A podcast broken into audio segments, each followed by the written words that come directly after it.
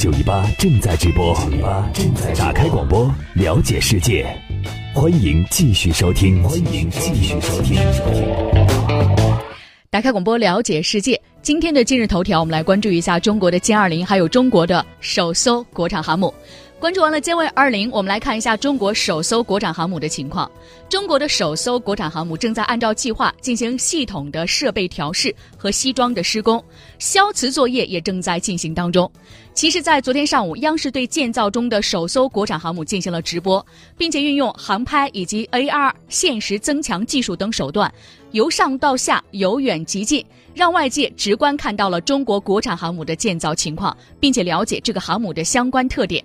从当时航拍俯视的画面来看呢，航母的西装正在有序的进行，飞行甲板的跑道线清晰可见，甲板上的其他设备的安放井然有序。以往呢很难看到的升降机的位置也正在紧张的施工当中，而且在画面里可以看到，从航母的侧面向水中垂下的一根根貌似缆绳的，就是消磁线圈，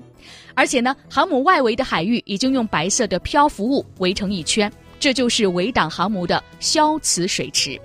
消磁作业的进行说明呢，国产航母甲板以下的设备已经是正式的安装完毕。而消磁的目的是为了今后出海避免被外方进行磁探测或者是磁干扰，这也就意味着我国首艘国产航母距离海试时间已经不远了。军事专家石红表示呢，从这一次的直播画面中可以看出，首艘国产航母的西装的速度大大超过了外界的预期。其中透露出的最大的信息就是该舰已经正在进行消磁作业。我们来听一下他的介绍。如果是有源相控阵雷达呃安装完毕之后，那么整个的西装工作基本上可以说宣告完成。从这些迹象呢，都已经表明，呃，这艘航母呢现在的它的西装工作是非常快的。已经接近呃，在航母海试之前的最后阶段了。如果是按正常的这种情况推算的话，那么实际上呢，大概有一个多月，在理论上说，它就可以进入到海试阶段。另外，在镜头当中还出现了工人在搭好的脚手架的舰岛上紧张施工的画面。工人的头上出现的大型的空位，似乎呢就是为了相控。相控阵雷达天线面板所预留的位置，而且呢，从航拍的画面来看呢，舰岛顶端的顶板的雷达已经是安装完毕。舰岛是航母的大脑，主要是集成了航母的指挥塔、飞行控制器、航海室、雷达和通信天线等等。比起辽宁舰，中国的首艘国产航母的舰岛尺寸有了明显的缩小。我们来听一下央视记者在现场的时候所带来的报道。一方面证明我们的现在的设计和安装更为的井井有条，更为的合理。更为重要的一点就是，它节省出了更大的面积、更大的空间，停放更多的舰载机。我们也看到呢，在二十八号中国国防部的例行记者会上，对于国产航母的最新的进展，面对记者的提问，国防部的发言人吴谦做出了回答和相关的介绍。我们来听一下。呃，目前中国的第二艘航母正按计划。进行系统设备调试和西装施工，并全面开展细薄实验，相关的工作进展非常顺利。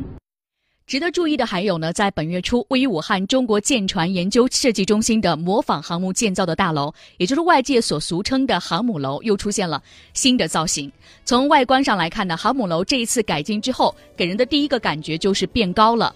比辽宁舰以及在建中的首艘国产航母都要高。有观察认为呢，舰岛高度增加的原因，从改建部分上预留出来为相控阵雷达天线正面安装用的开口看，可能是为了安装更多的相控阵天线的正面。同时，因为舰岛长度可能会进一步的缩减，对于甲板腾出更多的面积，所以需要在高度上弥补内部空间的不足。而航母楼的每一次改建，其实都意味着中国的航母设计和技术的验证正在进行当中。从中，我们也可以看出中国未来航母的面貌。军事评论员石红认为，不仅仅是航母的舰岛，包括零五五等大型的水面舰艇，也都会在开建前会建造相应的陆上模型。一方面看整体设计是否合理。同时呢，也因为应未来要求安装的大量雷达等电子设备进行电磁兼容的测试。从这个航母楼的一个细节中可以看出中国航母未来的动力的模式。我们最后再来听一下他的介绍。呃，从后半部分来看的话，它没有什么变化，也就是说那个烟囱它还是存在的。就是由此分析呢，也就是未来我们那个航母呢，应该还是一个常规动力。呃，因为如果是核动力的话，它没必要保留这种烟囱。